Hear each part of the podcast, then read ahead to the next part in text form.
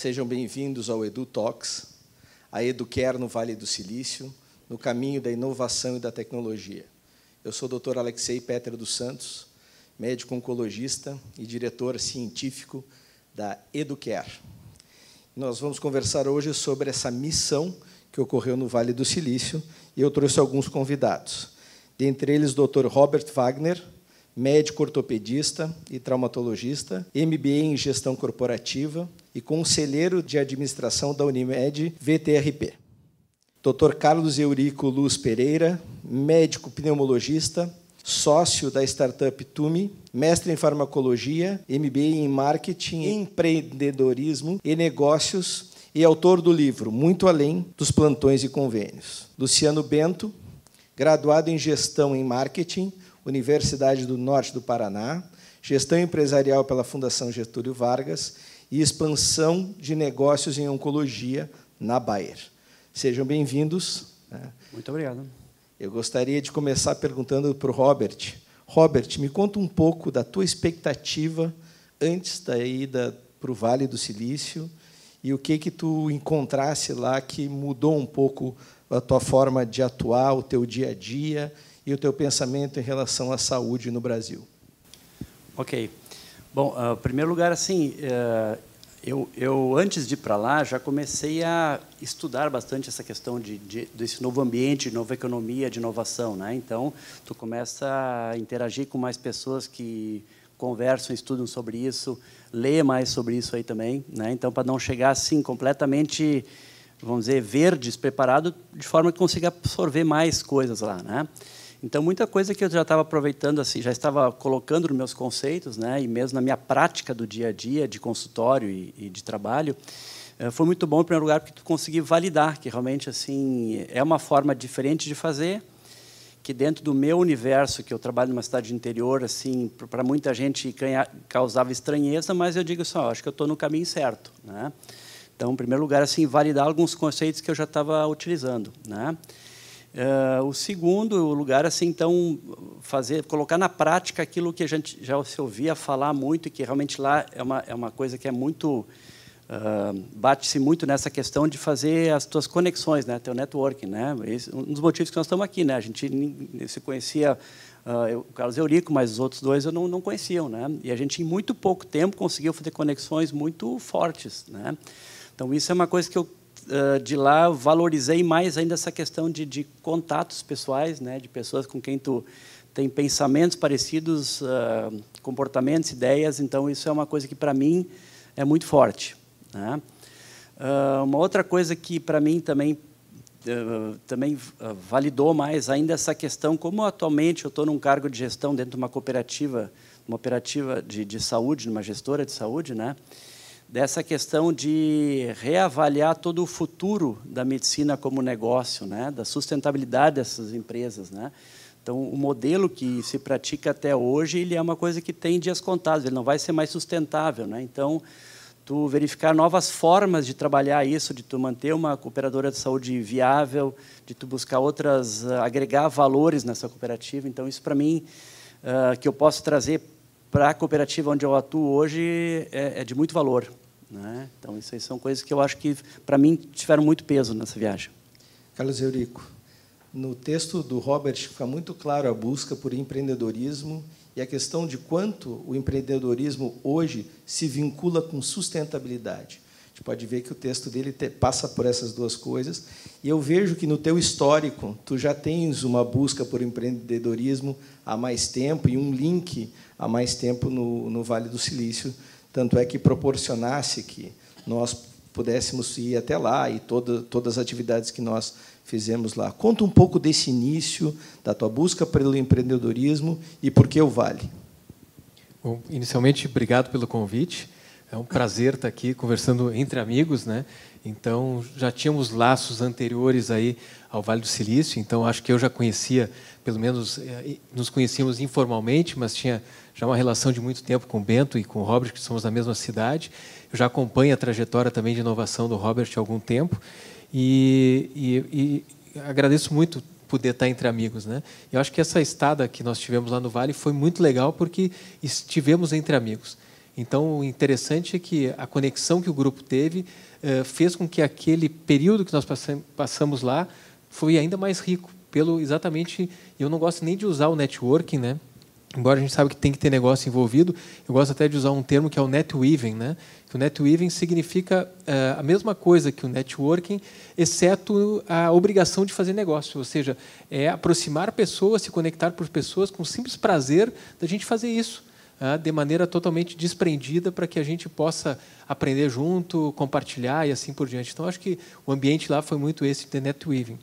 É, é engraçado porque algumas pessoas uh, têm uh, vontade de fazer coisas diferentes. Então, sempre tive vontade de fazer coisas diferentes. Eu não sei fazer a mesma coisa durante muito tempo sem estar inventando moda, como o pessoal costuma dizer. Alguns dizem que isso pode ter até algum diagnóstico, né? daqui a pouco uh, um cara é meio hiperativo, alguma coisa assim. Mas, graças a Deus, sempre direcionei para algumas coisas boas, aí, o esporte, algumas outras coisas. E, e eu sempre uh, tive vontade de ter o meu canto, de ter o meu negócio, de fazer coisas diferentes do que os outros estavam fazendo, até para gerar valor diferente. Né? gerar percepção de valor diferente pelas pessoas. E eu acho que isso, na medicina a gente aprende a busca pela excelência, mas busca pela excelência técnica. E eu associei a isso uma vontade pessoal ou da família que eu aprendi lá, da gente buscar também a excelência em termos de gerar experiência para as pessoas, gerar uh, negócios, né? E isso eu tentei trazer para dentro da medicina e fiz isso durante muito tempo até que eu comecei a dar nome para essas coisas. E é legal quando a gente se envolve com é, é, empreendedorismo, com inovação, tu começa a aprender, fui fazer um MBA aqui na, na casa aqui, e aí que eu fui começar a dar nome para muitas coisas que eu fazia sem saber qual era o nome daquilo. Então, no início eu quis ter um consultório, do consultório eu imaginei ter uma clínica, aí foi num curso da FGV em São Paulo que eu desenhei toda a clínica. Dez anos depois, a gente, junto com alguns parceiros, a gente colocou a clínica de pé, era uma clínica de 2 mil metros quadrados, na época em Santa Cruz do Sul, uma cidade do interior, 130 mil habitantes, é, é muito grande, corredor largo, um monte de dinheiro desperdiçado. A gente começou a comprar aparelhos lá para dentro, que o pessoal dizia, puxa, isso aqui não cabe no interior, isso aqui é muito dinheiro, na minha área, por exemplo, que é a pneumologia. E a gente, com gestão, fez com que aquelas máquinas não só não dessem prejuízo, mas também mudassem a, a forma como a gente fazia a medicina. A gente levou a tecnologia para o interior e isso também valorizou muito o que a gente fazia. E aí, a partir daí, eh, eu fui começando a... Bom, fiz a clínica, comecei a me envolver com outras coisas, e aí comecei a cair de paraquedas num curso em São Paulo, em que eu vi um monte de gente falando um monte de coisa que eu ainda não tinha escutado dentro das quatro paredes do meu consultório, que é sobre empreendedorismo, sobre inovação, sobre tecnologia, sobre startups, de que bicho é esse? Né? E sobre marketing, vídeo é o, é, o, é o novo lance do momento, coisas escritas, a pessoa não tem mais tempo para ler, não quer mais. Então eu comecei a tentar entender que mundo era, esse. E a partir daí veio o meu envolvimento com inovação. Aí eu fui entender que muito que eu fazia era empreendedorismo e aí acabei direcionando aí o meu autoaprendizado para essas áreas. E obviamente se a gente fala de inovação, a gente tem que falar do Vale do Silício. É por isso que eu acabei me conectando então com o Vale do Silício. Excelente. Luciano Bento, e aí um, alguém da indústria farmacêutica, né, que lida com gestão, mas lida com expansão.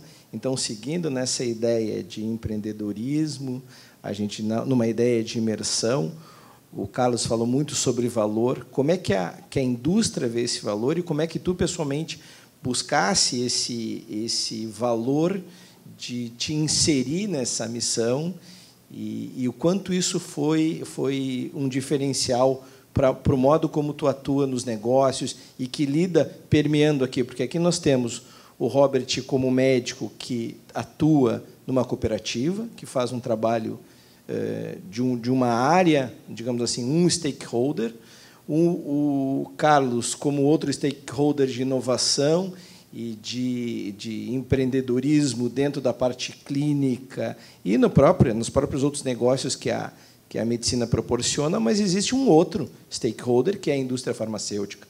Então, eu queria entender um pouco de ti, esse vínculo, esse link, e como isso mudou para ti. Não, perfeito. Antes de mais nada, agradecer o convite, uh, parabenizar aí a Educare né, por estar promovendo esse importante evento, espero que perpetue porque uh, não adianta nada nós uh, buscarmos informação, né, uh, nós trazermos essa aprendizagem e fazer o que aqui? Acho que é importante isso para difundir, para compartilhar e para fortalecer, sedimentar isso em nós. Né? Então, eu, eu, acredito ser um passo muito importante. Então, uh, a minha busca, principalmente uh, nessa viagem, hoje eu trabalho na área de expansão de negócios da empresa. Né? É uma área que trabalha muito próximo à inovação. E essa área é nova, tem dois anos praticamente da empresa. E nós estamos desenvolvendo projetos diariamente, fal falando e tendo contato e tendo que fazer esse exercício, esse mindset, né, esse exercício de inovação. Então, esse foi uma das coisas que me levou a buscar essa, essas questões profissionais também, porque quando tu traz essas informações, tu traz essa, esse modelo de pensar diferente, tu consegue levar isso para o teu cliente, que, como bem tu disseste, o Robert é um importante stakeholder, trabalha numa área, né? aí tu pega o Carlos Eurico em outra área, e você mesmo, né? dentro de, de, da oncologia, e, e a indústria? Como é que fica nisso? A gente precisa agregar valor às nossas relações. Eu preciso atender melhor os meus clientes. Eu costumo dizer que nós não vendemos medicamentos. Nós precisamos garantir a melhor experiência possível para aquelas pessoas que estão passando por um dos piores momentos da vida delas. É isso. Então, é levar a inovação nesse sentido. De que forma eu posso atender melhor essa, essa, esse paciente, como eu posso preparar o meu cliente para ele atender melhor.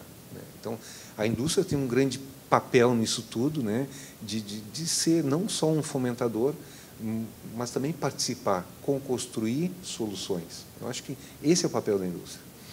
É, mas, e pessoalmente, como o Carlos Eurico falou, né, é um inquieto. Eu, para quem me conhece, né, sou um pouquinho inquieto também. Eu tenho um pouquinho de hiperatividade aí, né.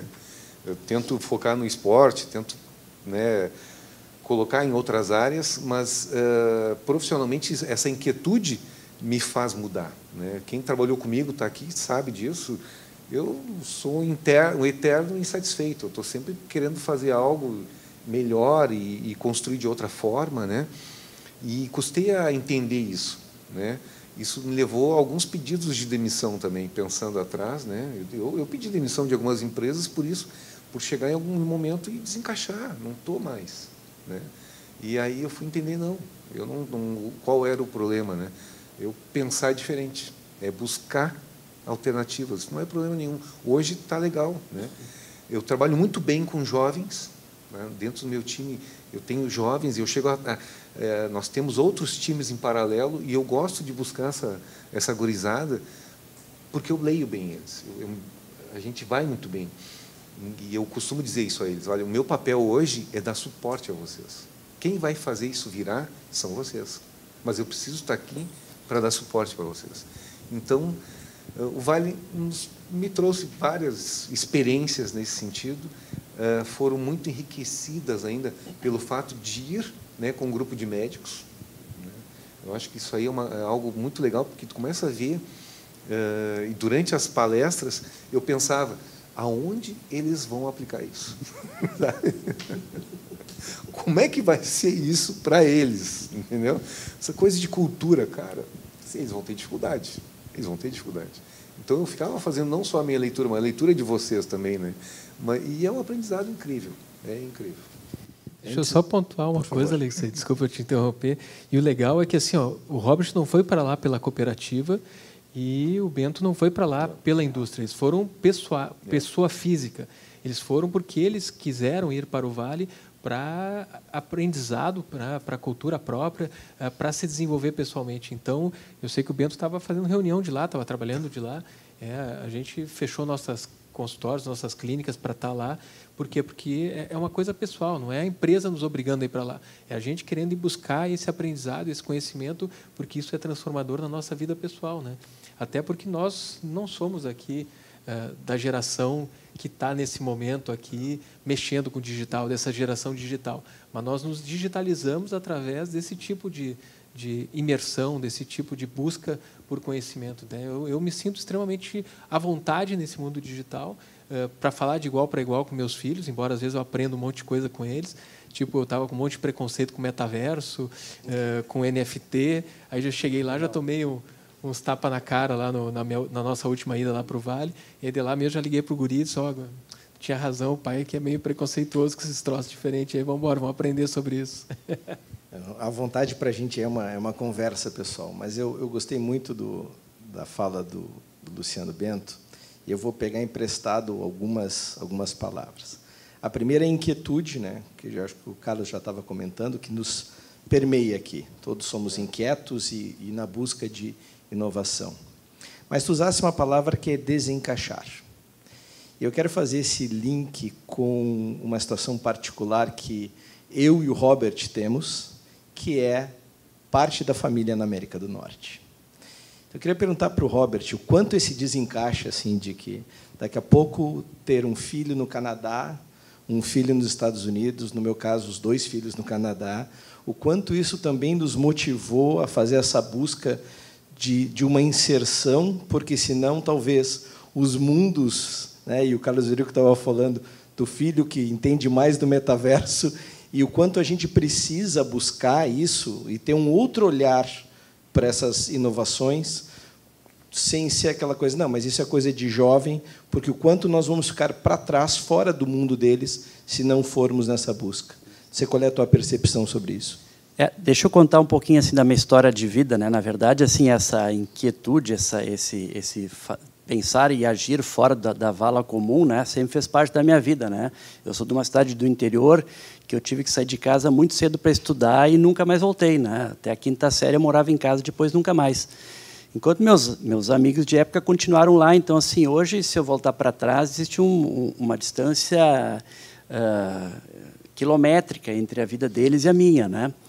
Uh, então assim eu sempre pensei isso assim ah, eu, a, a mesma esforço que o meu pai me oportunizou de assim de, de, de sair daquele ambiente de uma zona que era bem confortável para dar uma oportunidade né é que eu pensei para os filhos também bom uh, vamos oportunizar para eles sair o caminho de volta sempre existe mas sim mas essa experiência de viver fora né é, é, é, é uma coisa maravilhosa né lógico assim uma das coisas que que me, me trouxe. Eu, eu, não era um cara tecnológico, eu digo sempre, eu sou um cara analógico e estou tentando acompanhar o digital. Né? E o que me levou a isso, sem dúvida, foi eles. Né? Que assim é, começou a ter uma distância muito grande e, e, algumas discussões, discussões em mesa assim de, de, de, questão que eu achava meio distante. Daqui a pouco eu fui começar a me inteirar e disse que não era tão distante, que tinha uma certa realidade. Então, de fato, assim esse esse, esse, essas convivências com os filhos e depois eh, nessa era mais digital, depois oportunidade ele sair, sem dúvida que abre um espaço maior ainda para entrar nesse universo aí, sem dúvida. Carlos Eurico, pensando assim, saindo dessa questão dos filhos e pensando nos nossos novos médicos, esses médicos da geração Z, os millennials que estão chegando na faculdade, como é que tu vê e como é que tu imagina que vai ser a medicina assim? Tu que já escreve sobre isso, tem um livro, então, que é além dos plantões, né, que é além dessa, desse, desse nosso mundo imerso da medicina, onde a gente começa a olhar, em vez, ao invés de ajudar um paciente, como é que a gente ajuda uma comunidade, como é que a gente ajuda uma cidade e qual é o nosso papel em relação ao nosso país. Como é que tu vês essa, essa, essas inserções que não precisam ser feitas? Beleza. A pergunta é, é, é grande, é ampla, né? E dá para a gente pensar um monte de coisa, né? Mas vamos, vou tentar simplificar essa essa história, né? Então, a primeira coisa, os mais jovens eles são mais tecnológicos, mas eles são menos experientes.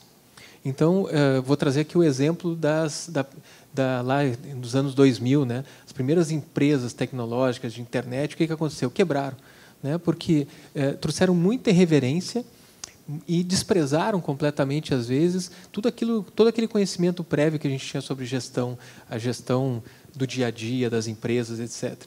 Até que hoje a gente começa aprendendo sobre gestão, ah, vai lá aprender sobre contabilidade, sobre finanças, tudo para realmente manter de pé uma startup, uma, que é uma empresa. Só uma empresa que tem, em algum dos seus eh, caminhos ali, tecnologia é, e é uma empresa que cresce rápido e que é algo que é, para ganhar escala. Né? Então essa, essa é a diferença. E, e, isso acontece de maneira muito rápida. O mundo hoje é muito rápido. Então esse é o problema quando a gente está na nossa zona de conforto, porque a gente não enxerga a velocidade com que o nosso mercado pode desaparecer. E quando a gente abre os olhos para essas coisas, a gente começa a se tornar menos vulnerável a esses uh, percalços, a esses desafios, né, esses cisnes negros aí que está na moda a gente falar sobre isso. Então a pandemia veio mostrar isso, né? Em que até ontem era proibido telemedicina, a telemedicina entrou de um jeito e agora ontem, hoje eu li uma notícia que uma das primeiras empresas aí de, de telemedicina acabou de receber um aporte de 230 milhões. Ah, e até a gente vai brincando, poxa, alguém aqui teve a oportunidade, uma das empresas aqui, de aportar recurso lá no início e achou que às vezes a gente não enxerga, até porque a gente não tem a cabeça para enxergar aquilo. Só que quando a gente começa a se preocupar e, e entender e estudar sobre esses assuntos, a gente começa a ficar uh, com o olho mais aguçado para as oportunidades.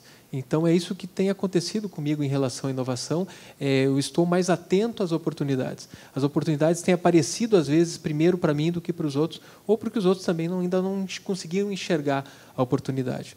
Eu acho que isso é o legal. Quando você se envolve entende inovação, você começa a enxergar oportunidades onde os outros ainda não enxergaram. Porque talvez tu esteja um pouco mais na frente do que os outros. Então, por isso que ser o protagonista, uh, ser um dos primeiros a, a entrar nessas áreas é muito importante. E na medicina isso ainda está muito aberto. Então, todo mundo que ainda hoje decidir uh, uh, entrar, entender, mergulhar de cabeça na inovação, ele vai ter ainda essa, essa oportunidade de ser um dos uh, iniciadores, protagonistas. Né? e aí, obviamente, que o mercado vai estar mais aberto.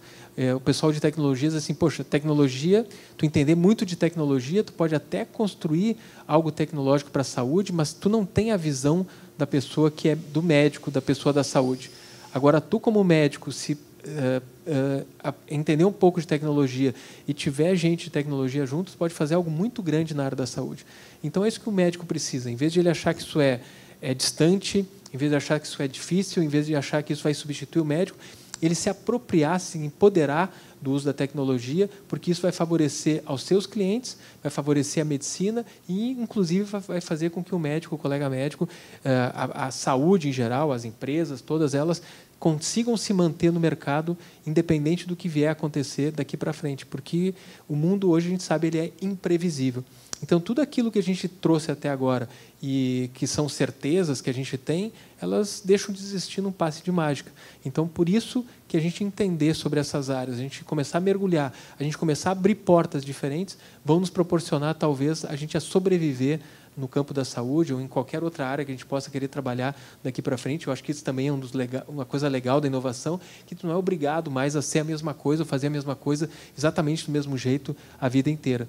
Então, ou por necessidade ou por vontade própria, a gente pode atuar em diferentes áreas, fazer coisas diferentes, continuar sendo significativo gerar valor para ti e para e o universo uh, por ter essa cabeça diferente. Então acho que esse mindset a gente tem que trazer para a da saúde então, quero parabenizar a Educare por estar fazendo isso e dizer que esse é um dos meus propósitos, é fazer com que os colegas médicos entendam, vislumbrem essas possibilidades e para que a gente não fique para trás aí, a gente acabe sendo secundário aí uh, numa área tão importante que é a área da saúde. E quero te dizer que nós nos solidarizamos com esse propósito, né? Porque uh, acho que nós três aqui, muitos outros médicos talvez e outros profissionais de saúde que possam assistir e se motivar e buscar na sua área o que, que pode ser de inovação. Luciano Bento, como é que a indústria vê isso? A indústria está vendo os médicos em larga escala pensar em inovação? A indústria está vendo os médicos se renovando a cada dia? Ou na indústria farmacêutica, que tem essa uh, permeabilidade nacional de visitação de médicos, tu, como é que vocês enxergam? Ainda está muito incipiente a inovação em medicina? Pode falar mesmo. Pode falar mesmo. então, eu, eu acho que nós vivemos extremos. Estamos vivendo extremos. Né? Tem profissionais como vocês que estão super conectados, estão atentos a esses movimentos, enxergam uh, com bons olhos quando leva alguma, quando, né, quando a indústria leva uma oportunidade. E por outro lado, tem outros profissionais que estão com, com muita vontade de inovar, muita vontade de construir coisas diferentes, mas ainda não sabem como, não, não entendem o porquê, e quando tu leva algo, uh, criam barreiras e ainda se dizem inovadores, sabe? Eu, eu sofro isso ainda. Para exemplificar, né? Uh, nós temos a empresa a Bayer está acelerando uma startup, né, de um prontuário, e aí eu levo isso para uma grande conta. E aí é só em próstata, né? Então o prontuário, todo o fluxo, a jornada em próstata. Uh, e eles têm outro prontuário rodando, né? prontuário X. Mas qual é a dificuldade agora? Onde esbarramos? Uh, essa conta, ela quer que nós colocamos esse prontuário rodando atrás do outro prontuário, entendeu? Do prontuário antigo. Eu disse, não, aí tu não vai ter, para começar, não vai ter toda a funcionalidade, né? não vai explorar, explorar toda a potencialidade daquele outro programa. E a ideia de um piloto é justamente isso, é tu comparar, é tu conhecer.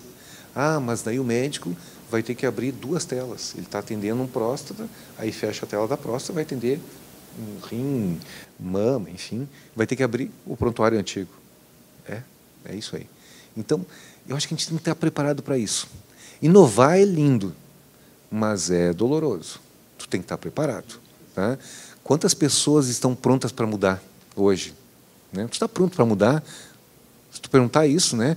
Tu vai dar uma, uma travadinha. Não, eu estou, mas né? Pera um pouquinho. A mudança é desconfortável, claro né? É. Ela causa dor. Então, é, e quando a gente fala em mindset de mudança, é isso aí. Tu quer inovar? Legal. Te prepara, tu vai ter que trabalhar mais.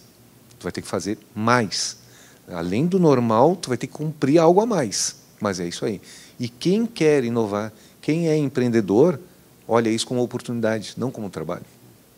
Então, esse é um mindset que nós precisamos mudar. Essa é a mensagem que nós precisamos levar para esse mercado. Né? Essa necessidade de mudança e abrir a mente e aceitar, aceitar e se sentir desafiado por isso.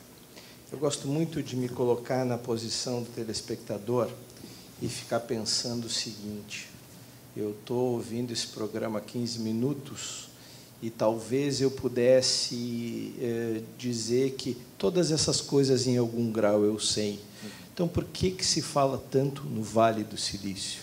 Eu acho que começasse na tua no, no teu descrever de como se implementa uma inovação, é, a tangenciar o que talvez para mim seja a maior diferença do Vale do Silício em relação ao planeta, né?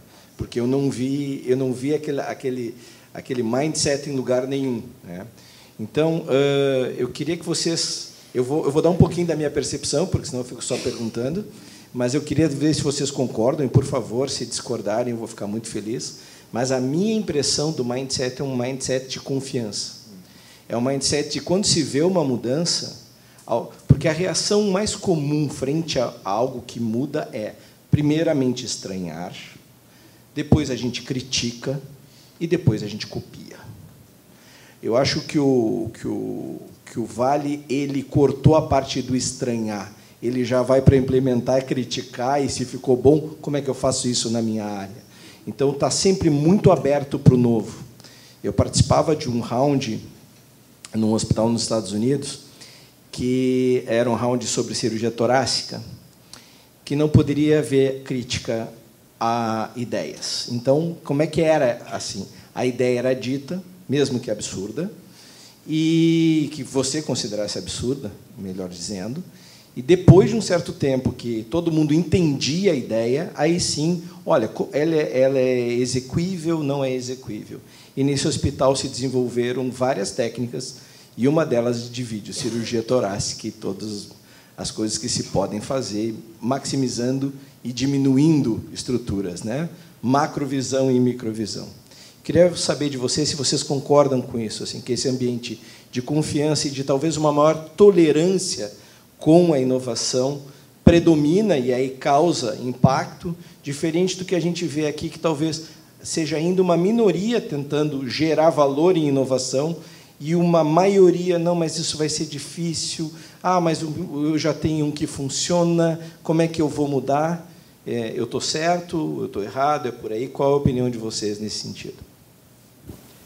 Bom, uh, eu acho que está certo, né? Isso tudo faz muito uh, sentido se a gente começar a olhar a cultura, né? Por trás de todos esse, esse lugar existe uma cultura muito, muito característica, né?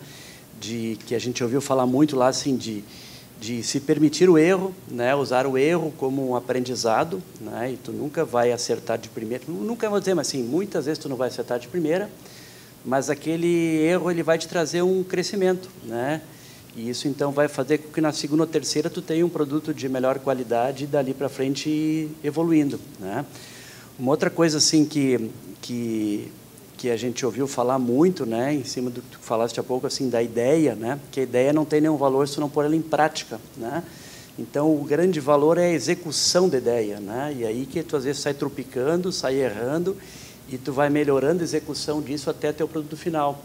Então, quando está num ambiente que as pessoas uh, pensam e fazem da mesma forma, tu não te intimida, né, tu sente a vontade de fazer, né, isso tudo, eu acho que faz parte da cultura do Vale, né, por isso que as pessoas que que, que pensam assim vão para lá porque já vão sentir a vontade e, vai, e, vai, e vão crescer mais. Né? É uma opinião que eu, que eu trouxe de lá. Carlos Eurico, tu concorda comigo que no Vale do Silício tem poucas portas? Que, na verdade, quase todos os espaços são coworkings. Né? Eu acho que as pessoas não estão muito preocupadas em dividir uma ideia. Assim.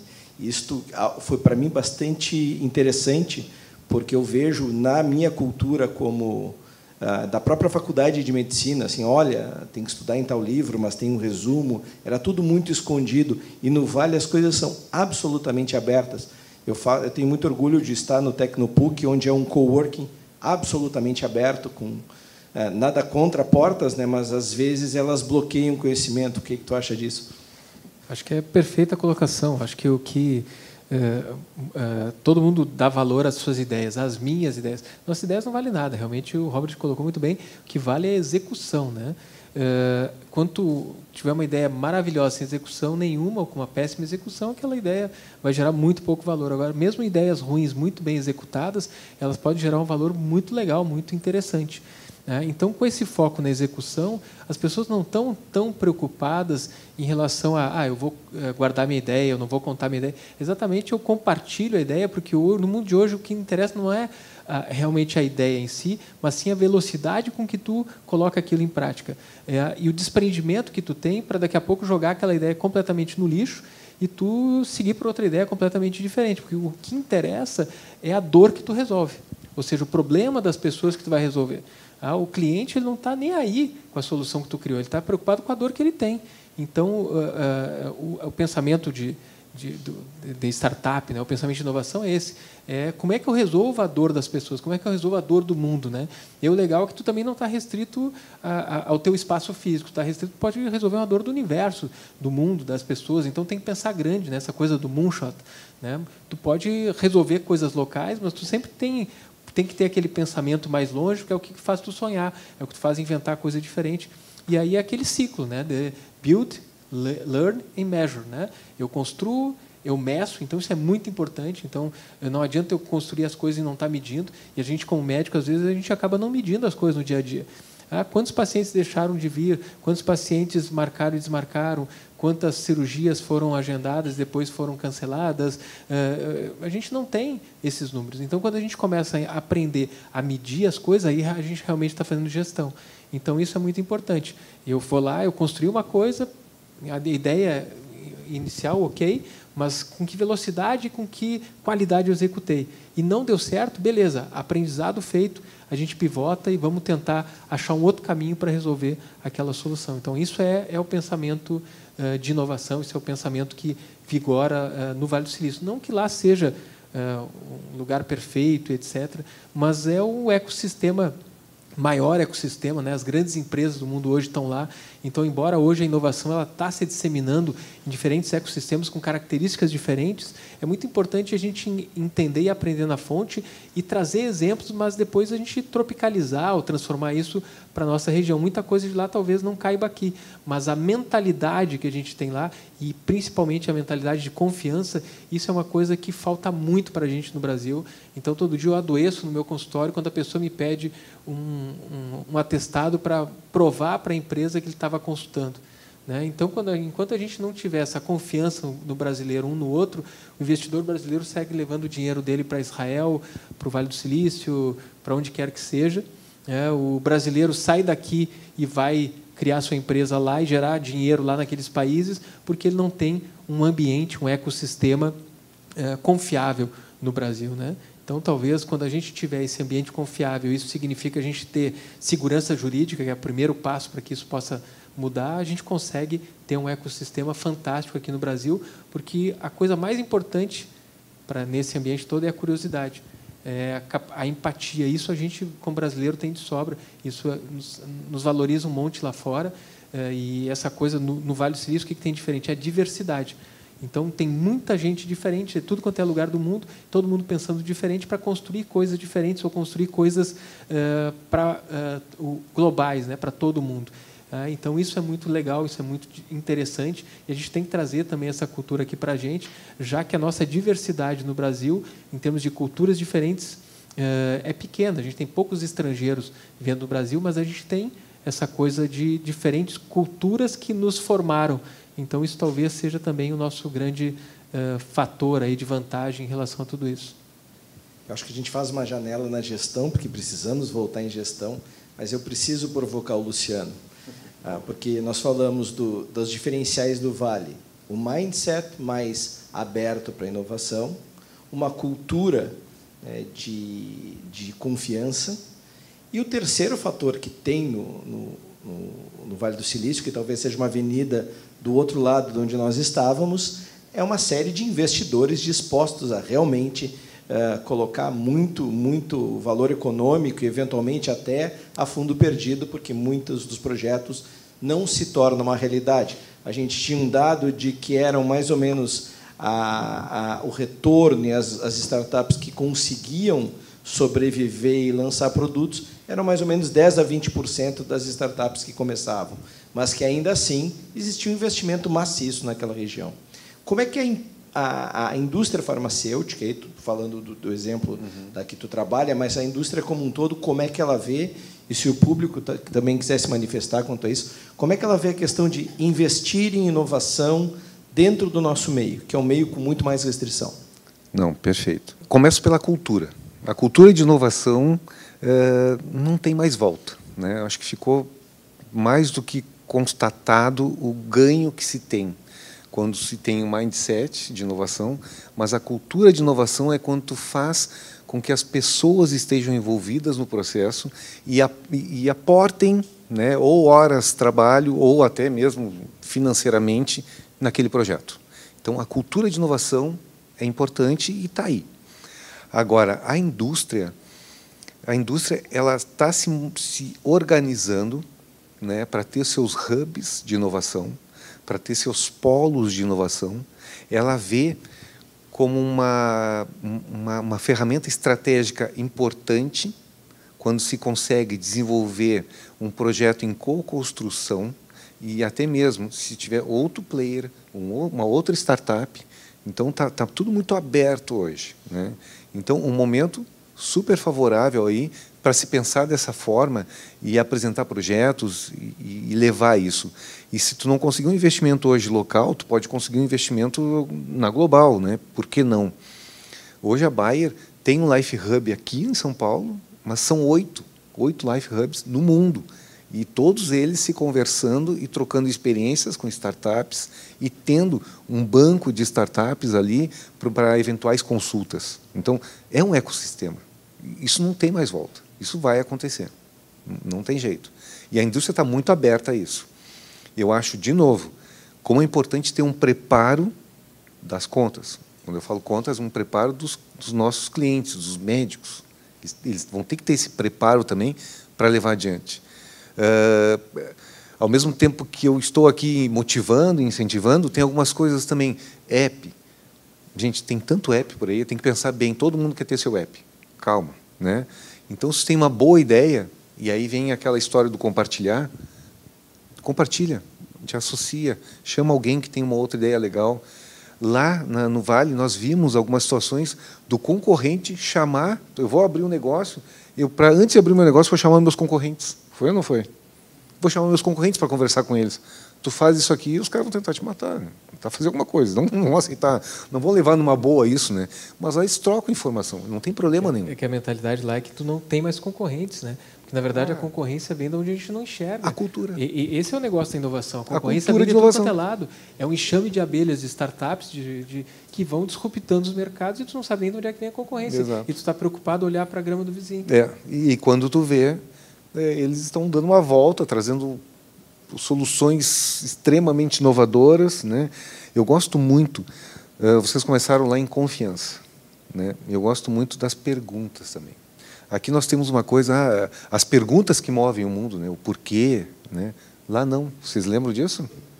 Por que não? É por que não? Ah, eu quero fazer um projeto assim.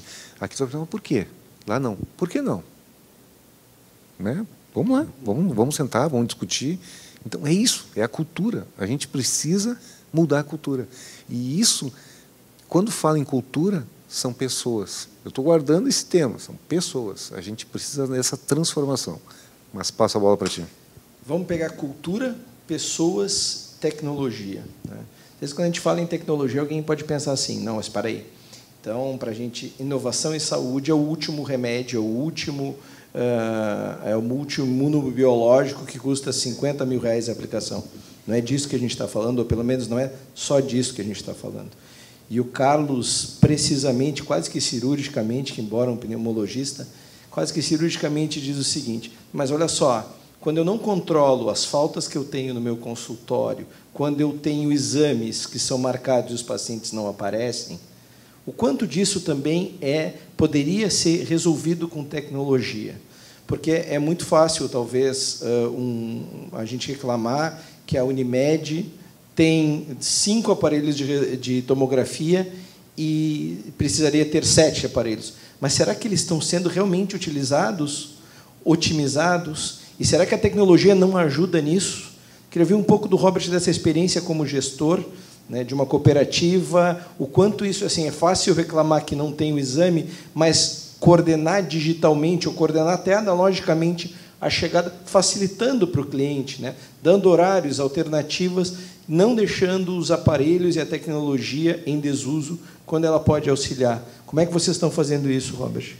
Ah, tudo começa sem tu começar a, a incutir a cultura de novo em todos os personagens e aí a, a parte mais difícil é realmente o médico, né, de monitorar a jornada do cliente.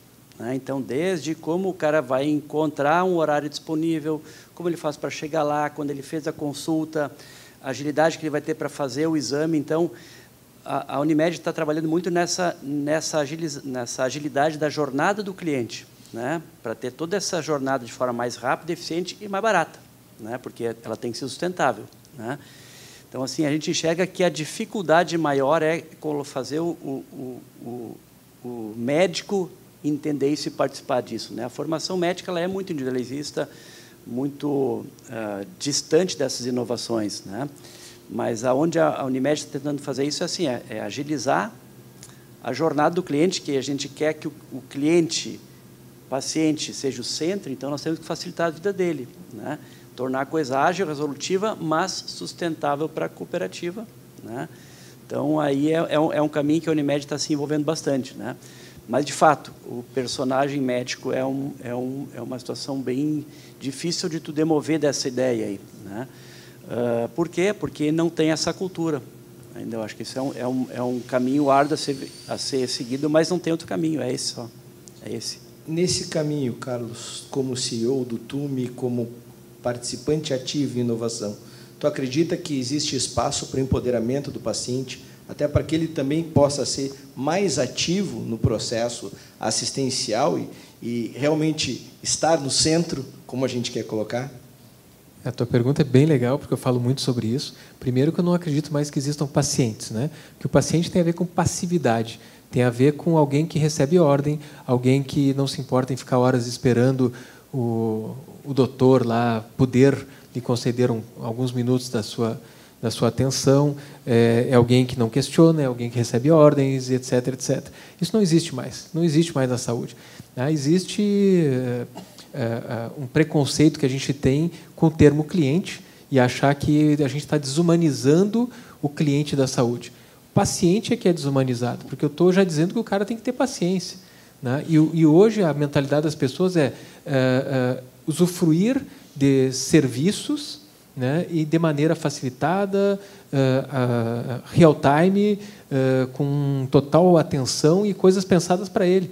Então é isso que a gente precisa ter na saúde. Eu preciso ter foco no cliente, a pessoa que eu quero agradar, a pessoa que eu quero fazer com que ele realmente gerar valor na vida dele, que ele realmente tenha o seu problema resolvido.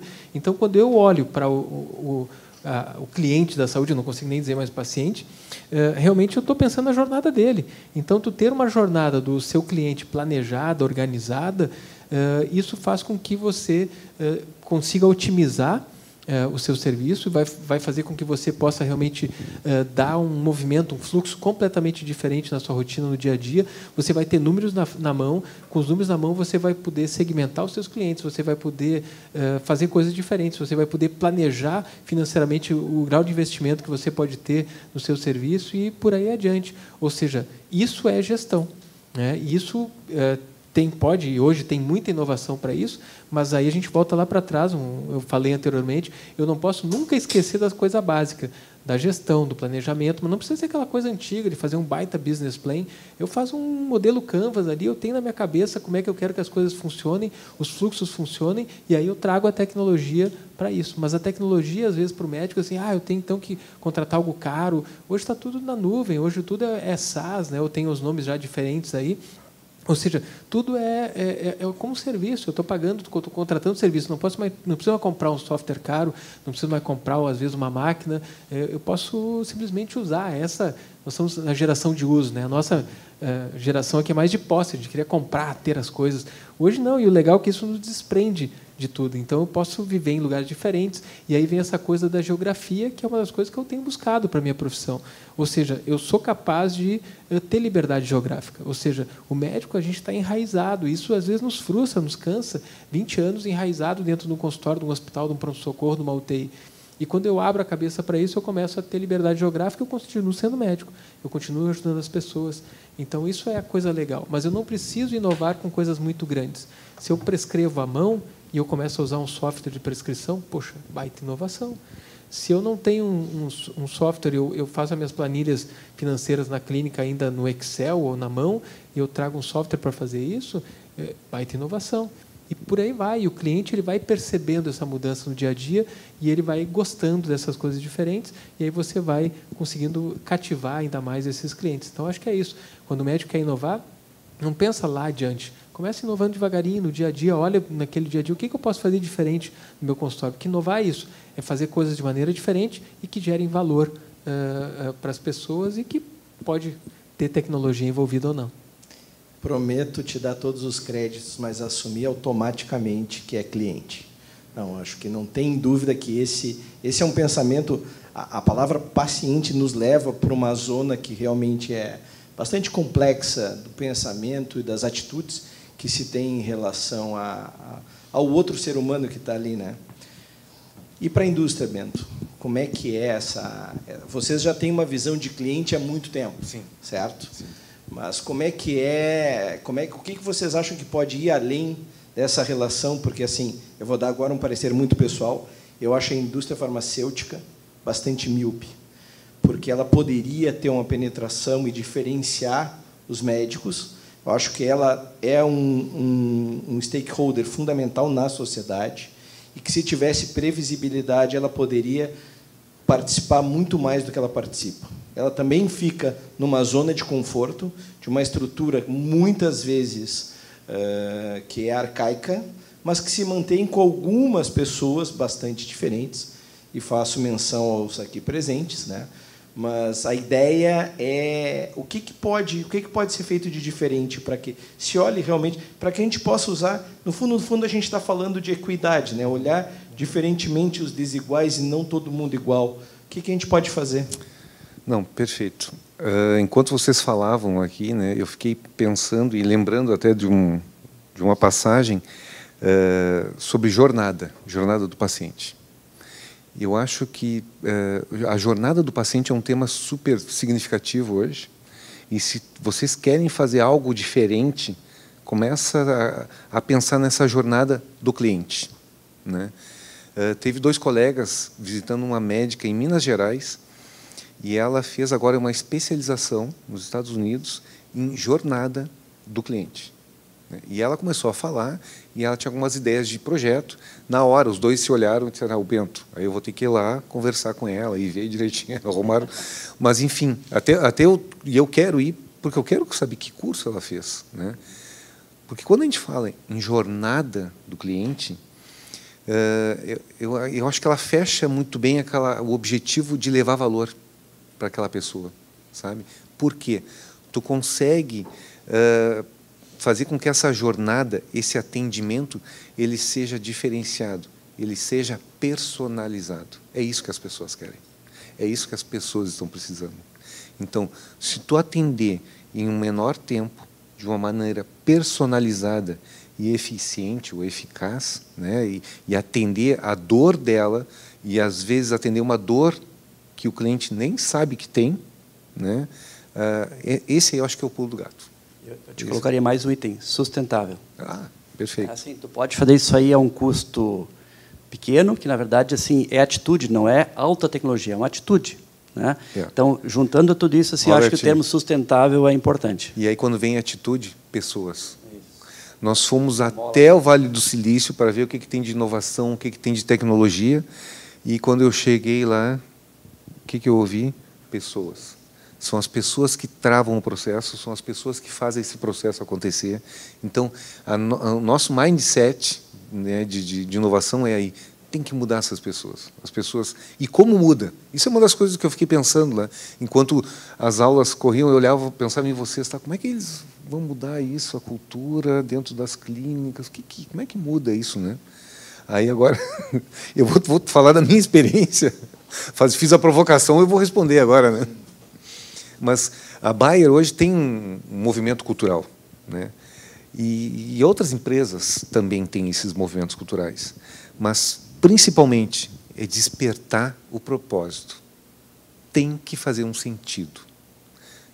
Quando tu, tu faz algo por propósito, que aquilo tem sentido, tu enxerga valor e os teus valores estão ali, quando tu encontra esses profissionais, tu acaba olhando para esse profissional e diz assim, ah, gostei dele. Nem sei porquê, mas eu gostei dele.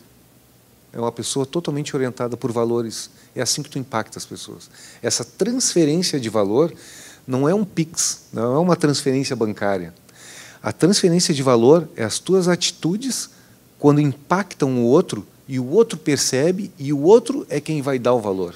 Ele vai não só perceber, vai, vai entender a, o valor, né, a quantidade de valor que tem ali. Ele vai valorar isso. Então, eu iria por aí. Acho que essa é a dica. Eu, eu acho que o, que o Bento trouxe uma coisa muito importante. A gente está falando em Vale do Silício, né? E todos nós fomos para lá é, por causa da tecnologia. Mas aí a gente chegou lá e realmente a gente viu que não é tecnologia, é o ecossistema, é a diversidade, é como as coisas acontecem. E aí a tecnologia é só um fruto ou uma ferramenta daquilo que está acontecendo lá. Então, é, por isso que é importante a gente se diz que o, o, ambiente é o terceiro professor. Né? A gente tem a família, a gente tem aí o ensino formal, o colégio, a faculdade como nosso segundo professor e a gente tem o ambiente como terceiro profe professor. Por isso que às vezes a gente escutar ou ler sobre um lugar é muito interessante, mas estar lá pessoalmente e, e, e realmente tu beber da fonte, né, daquela cultura, daquela é, é, isso faz diferença, né? Então acho que é isso, é por isso que a gente está falando aqui do Vale do Silício e as pessoas, não, o Vale do Silício está acabado, agora já tem. Não, é, é, é, é onde começou. Então, ser protagonista sempre vai trazer esse valor. Né? E o Vale do Silício continua lá firme, as grandes empresas estão todas lá. a gente vê todo dia crescendo e nascendo grandes coisas lá. E, a, e eu trouxe lá também a coisa do, do mindset. Né? Eu acho que essa palavra me pegou muito, que é a mentalidade, né? Atitude mental. Então, lá tem a atitude mental do compartilhamento, atitude mental do learning mindset, ou seja, a mentalidade de aprendizado, né? o lifelong learner. A gente tá, tem que aprender a vida inteira, a gente nunca está pronto. E quando a gente entende isso, uh, o envelhecer acabou, porque tu está sempre aprendendo coisa diferente, tu está se reciclando, está se renovando, e os nossos conexões neurais ali estão se renovando e a gente começa a, não ficar mais velho, né? porque as nossas ideias não estão ficando velhas. E esse eu acho que é o grande barato aí da gente se envolver com esse negócio. Acho que o Felipe queria fazer uma pergunta. O meu nome é Felipe, eu sou médico, cientista da computação, tenho MBA em gestão de negócios e conheci o trabalho já do Dr. Carlos e fico convidado para participar hoje, tô, agradeço muito a oportunidade. A minha dúvida, ouvindo vocês, é a seguinte. É, eu já conheço bastante das ideias do Dr. Carlos e eu, eu achei muito interessante quando trouxeram a jornada do cliente, porque isso, na verdade, é utilizado há muito tempo já no meio empresarial. Né? E a gente trata muito disso, especialmente quando se fala de customer success. Né? A gente está falando a gente está botando o foco no paciente, no, no cliente, certo? A gente tem um mundo de pessoas, a gente captura algumas pessoas, a atenção delas, algumas convertem, compram, né, pagam por um serviço. Essa pessoa ela pode comprar de novo, ela pode indicar pessoas, ou ela pode comprar até um outro serviço. E, então, assim, isso é um, é um, ciclo assim que vai se perpetuando se for bem feito, né? E eu pergunto, uh, será que fica claro para o médico? Será que se ficasse claro para o médico? Porque não fica. Se eu perguntar se fica, a resposta vai ser não. Será que se ficasse mais claro para o médico que ao fazer um bom trabalho, que ao focar na jornada do cliente, ele teria, além de um trabalho melhor, ele teria uma, uma abrangência maior, mais lucro, tal como uma empresa, né? O que vocês acham? Eu acho que vai depender muito do médico, né? Da, da mentalidade dele, da, da, da atitude que ele enxerga como sendo o centro do trabalho dele, né? É, eu digo assim hoje tranquilamente, o, o cliente está muito melhor preparado isso que o médico. Entendeu? Ele sabe a jornada dele muito mais. Uh, uh, dessa jornada muito maior que o médico. Né? Eu, eu, tenho um lema meu, que às vezes já falei para o Carlos Eurico, eu digo, cara, eu não posso perder para a pizzaria, entendeu? Hoje eu não posso perder para a pizzaria. O cara tem a pizzaria na mão dele, ele vai saber o que ele pediu, quanto custou, onde é que a pizza está vindo, eu não posso perder uma pizzaria. Então hoje eu, eu tenho esse, esse lema para mim, eu tenho que facilitar, o cara tem que me achar se ele sentir uma dor domingo às 10 da noite, uma dor, ele vai ter que entrar no meu site e marcar um horário. Não tem que amanhã de manhã ligar para a secretária ver se consegue, entendeu? É o primeiro passo, me achar com facilidade. Né? Então, assim, essa etapa eu tenho que me colocar no lugar da outra pessoa para facilitar tudo isso aí. Né? Mas eu digo assim, hoje, é, sem falsa modéstia, eu sou exceção. Né? No mundo médico, é, a gente ainda, muita pessoa pensa que o cara está num pedestal cara tem que se rastejar para conseguir chegar nele lá. Entende? É, é, é, isso falta amadurecer muito no médico. Hein? Falta amadurecer. Também é, concordo, um gênero, número e grau. Te agradeço muito a pergunta para a gente poder expor um pouco do que é o pensamento. É, tem vários modelos, desde o ensino da medicina até da prática da medicina, que não nos levam a pensar dessa forma, que é a forma como a forma de um cliente, com a forma centralizada. Né? Então, uma das, das minhas brigas enquanto oncologista, enquanto membro da Sociedade Brasileira de Oncologia Clínica, foi sempre a forma de remuneração dos médicos. É porque é uma forma, a forma de remuneração dos médicos é muito errática. Ela precisava ser mais ordenada. A, a, a preocupação do médico não com a doença, e sim com o paciente. É, quando eu, olha, eu, eu faço tal parte da medicina, a medicina virou uma, uma, uma, uma divisão anatômica, econômica de pessoas, quando, na verdade, a gente precisa unir todas as forças. Então, a partir do momento que alguém pensa dessa forma e começa a tentar modificar, a gente vai ver que esse modelo, eu não tenho dúvida que é o modelo vencedor do, dos próximos anos, porque nem o próprio médico quer mais essa situação.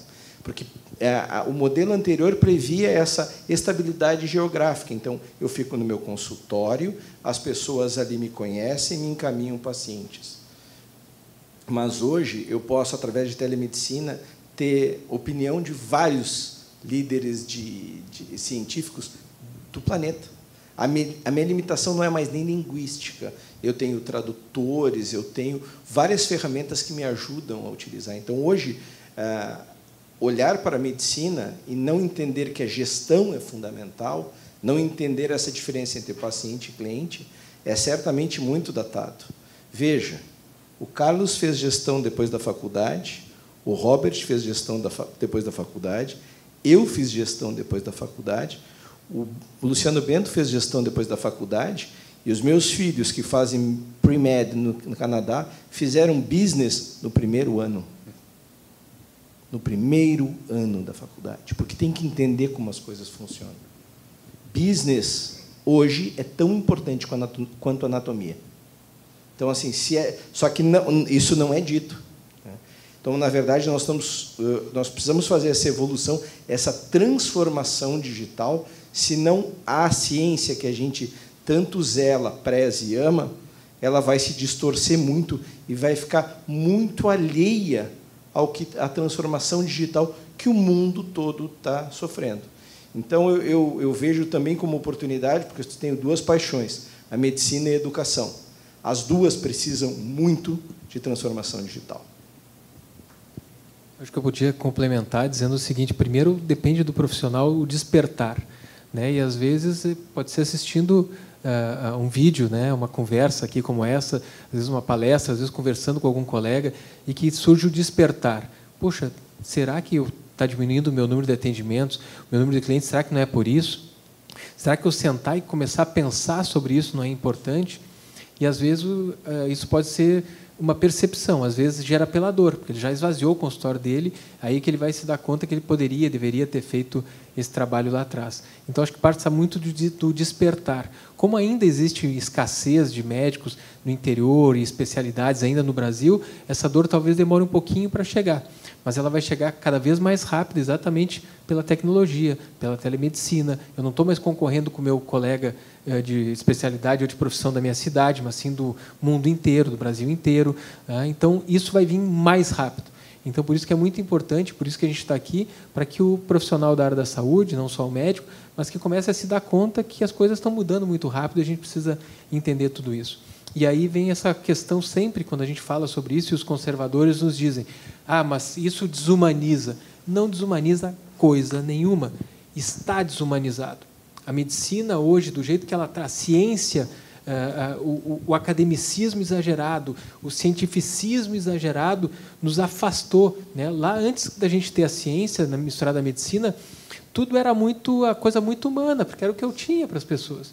Aí entrou a ciência, e a gente cientificizou demais. Né? A, a, a academia está muito puritana, especialmente ainda no nosso país, e a gente se afastou dessa questão do, da humanização, seja pela comercialização, uh, pela parte comercial que entrou na saúde, e agora é o momento da gente reatar isso. Então a academia tem que entender que business, negócio, não é o diabo, não, não é algo uh, que vai fazer, vai, vai vai quebrar o puritanismo da academia. Exatamente ao contrário. Eh, o dinheiro que hoje o governo brasileiro, que nossos impostos põem dentro da academia, especialmente a gente está falando aqui agora em escola pública, isso tem que ser transferido de volta para a sociedade em forma de geração de valor para a sociedade. Né? Então, nós temos que agregar a academia. O que, a gente vê no Vale?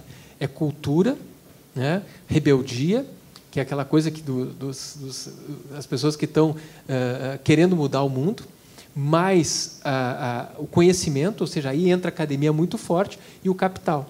Então, quando tu mistura isso, aí tu criou, tu gerou o ecossistema. Então, para que a gente tenha esse ecossistema funcionando no Brasil, a gente tem que quebrar esse puritanismo das academias, quebrar esse abismo entre a produção científica e gerar negócio, gerar novos negócios, gerar oportunidades então, que o cara que está fazendo pós-doutorado, um doutoramento, ele sai dali com um negócio, ele sai dali gerando valor para ele, que não dependa de uma bolsa do governo, né, e que ele só é, dependa da publicação. Então, esse, essa é a coisa que a gente vê. A gente vê é, pessoas que foram, receberam dinheiro nosso aqui brasileiro e que precisaram ir para fora para transformar aquilo em negócio.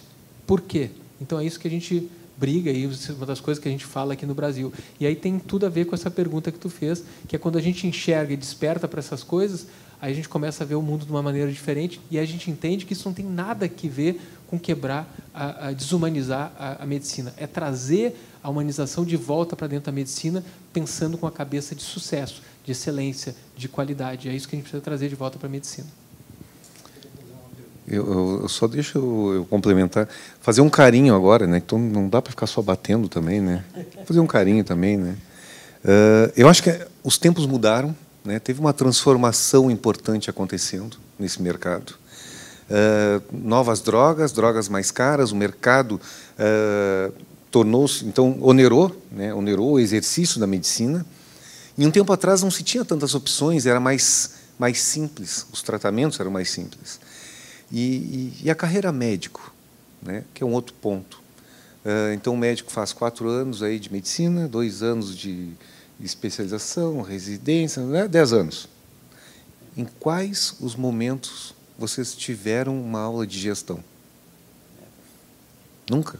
As novas gerações já estão tendo, mas Não, muitas não, vezes é. pela provocação das ligas dentro das Com universidades. certeza. A PUC aqui é uma exceção, né? Não. Eu tenho um monte de aluno que saiu de outras universidades de medicina e veio para cá por causa exatamente daqui onde a gente está, do Tecnopuc. Então, E é pior. Isso é é pior. Aí tu faz toda a tua, a tua educação, a tua experiência profissional dentro de um serviço SUS, de um protocolo SUS. Aí tu pega esse profissional e coloca no mercado. E vai, te vira. Aí ele tem que fazer o, o samba dar certo. Né? Então, é, tem essa dificuldade também. Né? A gente precisa mudar isso também. E essa mudança seria a mudança no amor. E tem a mudança da dor também, né? que é quando o médico vira cliente. Isso aí, às vezes, também é transformador. Um paciente oncológico, nunca mais ele vai ser a mesma pessoa. Ele é uma pessoa diferente. O médico que foi cliente de um colega dele, também nunca mais, eh, dependendo da situação, pode ser uma mudança bem importante. Né? Mas enquanto essas coisas não acontecerem, a gente vive do improviso, né? como todo bom e velho brasileiro, né, é, vive do improviso, vai improvisando, vai ajeitando, né, mas em algum momento isso vai vai criar uma complexidade tão grande que eles vão precisar contratar profissionais, gestores profissionais para organizar isso, né.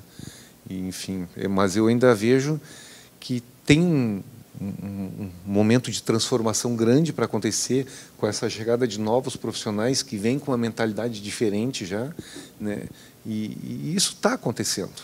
Mas quem está aí agora? O que, que a gente pode fazer por esses, por esses profissionais? Esse é um projeto que eu levei para a empresa também. Nós deveríamos levar essa educação, né? Aí vem a Interfarm e proíbe. Não, não pode. Isso não pode. Então, a gente somos tolhidos também, sabe? Tem muito, muitas coisas que podemos fazer. Gostaria de agradecer ao Luciano Bento, ao Carlos Eurico, ao Robert Wagner e dizer que quando começamos falando de tecnologia, inovação e terminamos falando sobre pessoas e paixões, eu considero a jornada completa. Esse foi o Edu Talks, a Educare no Vale do Silício, no caminho da tecnologia e da inovação. Muito obrigado.